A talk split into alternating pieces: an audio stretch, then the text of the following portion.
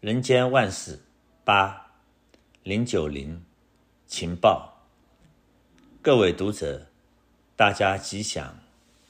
有人说，现在举世国与国之间，几乎每天都在打情报战。其实，不止国家有国家的情报，团体有团体的情报，家庭、个人都有情报。对个人，在他身上多方的访查，希望多挖掘一些情报；在团体里，经济的。财务的计划，如果多一些情报，对相关的团体多获得一些了解，就能多操一分胜算。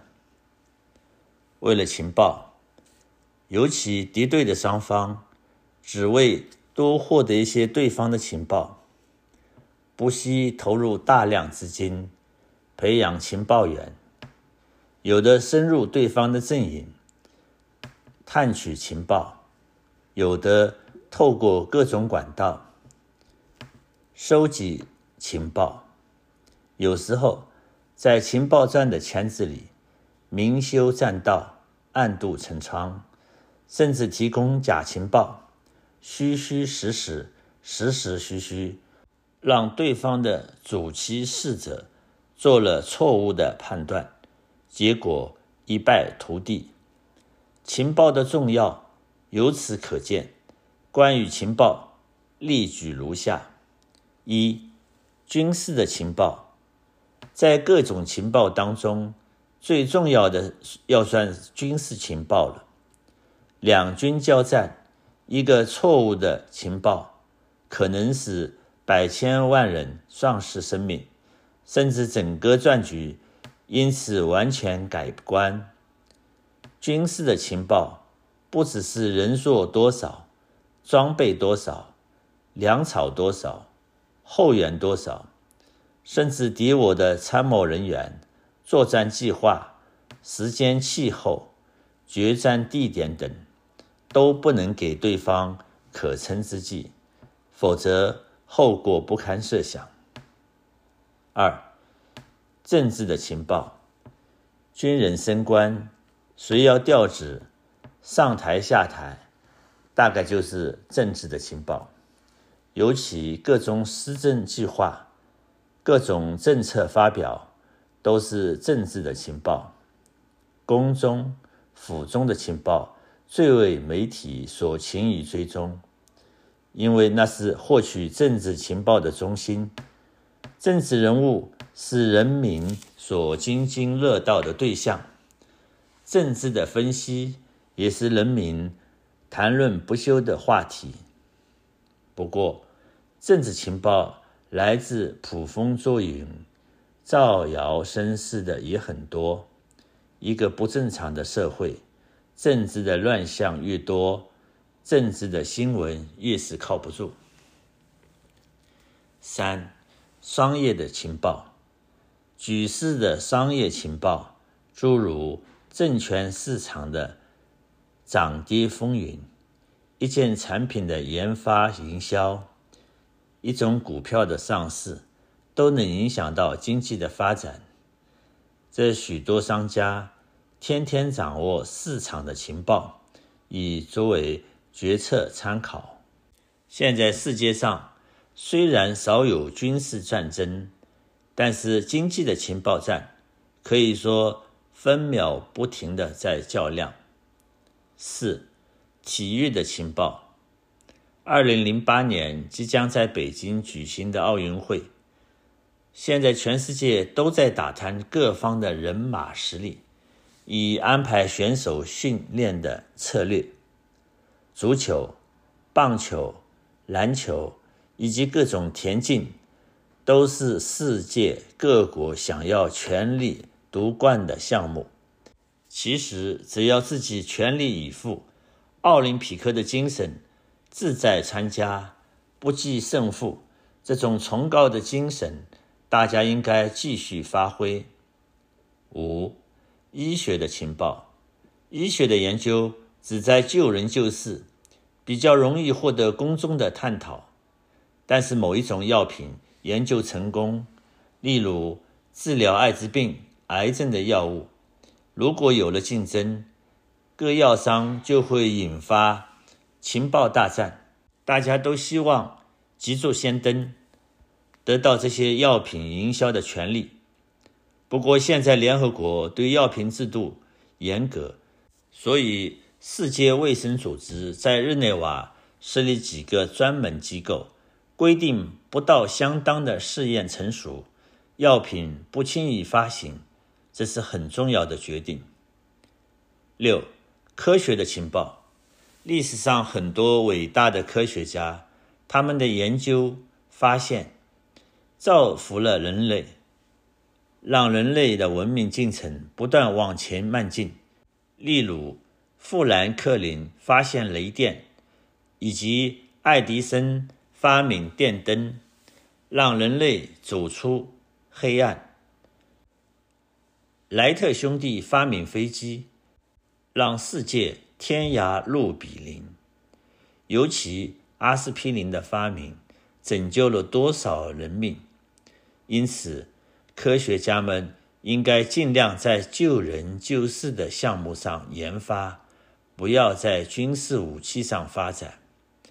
近年来，联合国一直对世界发出限武限核的规定，这是明智之举。也是人类的幸福。总说情报就是彼此未公开的秘密，因为有利害关系，不能随便宣布或被别人得知，所以总要千方百计地掩护真实的情况，甚至用虚假的情报去诱骗对方。情报的重要，战争的一个情报。可以抵上十万大军，商业的点滴情报可以价值万千美元。未来的人类因为有国家、种族等利害关系，情报之战死难终止。不过，我们希望好的情报能多加利用，害人的情报应该尽量减除。二零零七年十一月二十日刊于《人间福报》。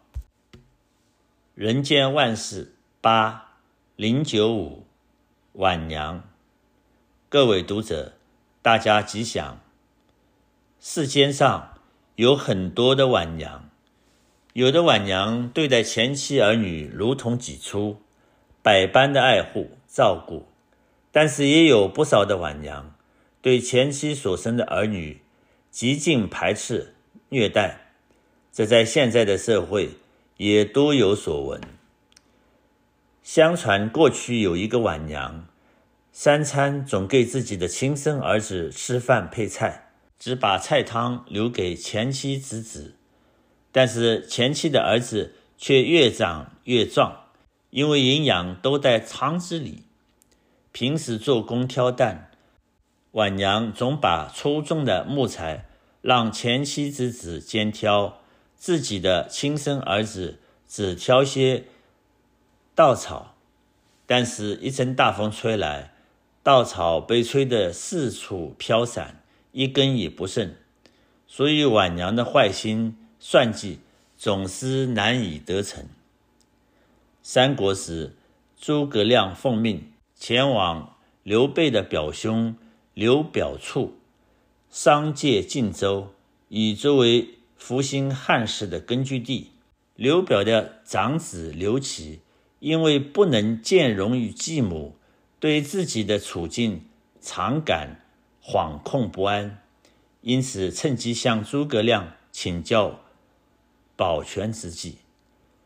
刘琦几次请教，诸葛亮始终推辞不开口，直到有一天，两人上了一个小阁楼。刘琦命人把梯子除去，这时诸葛亮终于放心地对他面授机宜，告知可向父亲讨得一军驻守江夏，一之远离继母可以庇护；再者有了军队可以保护安全；三者还可以积极立功。这段记载有关晚娘与前妻之子的故事，就是有名的去梯岩。女性一向都是性情柔和、温厚善良，为何会对前妻的子女如此嫉妒、放不下，甚至肆意种种迫害而不能容忍呢？这种心态实在值得研究。以下就针对晚娘略作探讨：一、晚娘的面孔。千娇百媚的女星，一旦做了晚娘，因其心胸狭窄，容不下前妻之子，不给好的脸色看，所以现在人讽击一些表情严肃。整天见不到笑容的人，就说她是晚娘面孔，可见要改变晚娘的形象，必须从更换面孔做起。二、晚娘的心肠，晚娘的心肠，一听就知道是阴险毒辣，不会是慈悲宽容的。历史上，余训是有名的孝子，他对晚娘孝顺有加。但是晚娘却处心积虑地想方设法，非要害死他而后快，时而叫他上屋顶修茅房，却放火烧屋；时而叫他到井下工作，然后以土垫井。虽然损，命不该绝，一次又一次地逃过劫难，但是他的孝心也始终没有办法感化晚娘。无法改变晚娘的性情，因此晚娘的心肠之狠，真是害人。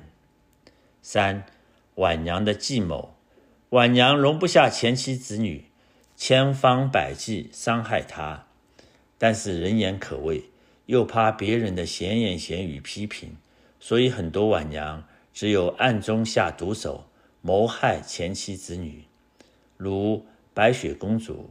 灰姑娘故事里的晚娘就是如此，但是人算不如天算，晚娘的计谋非但未能得逞，反而让前妻的儿女遇到白马王子，所以这两个故事应该能对世间的晚娘有所启示。四、晚娘的心态，一般晚娘的心里一面爱着丈夫，但又讨厌丈夫与别人所生的子女，所以在情感矛盾挣扎之下，有的可以忍耐，有的不能忍耐，总想把前妻的儿女去之而后快。所以世间常常形容一个人的心胸狭窄，不能容物，就说是晚娘的心态。其实世间事也不能一概而论。晚娘有好有坏，有的晚娘为了家庭和谐，百般忍受前妻儿女的无仗与忤逆，不免让人替后母难为，记忆同情。因此，奉劝世人，不管是否亲生，既然有缘成为一家人，彼此应该把对方当成是自己的亲生儿女或父母，唯有互相珍惜情缘。以真诚的心相对待，才会有美好的结果。二零零七年七月四日刊于《人间福报》。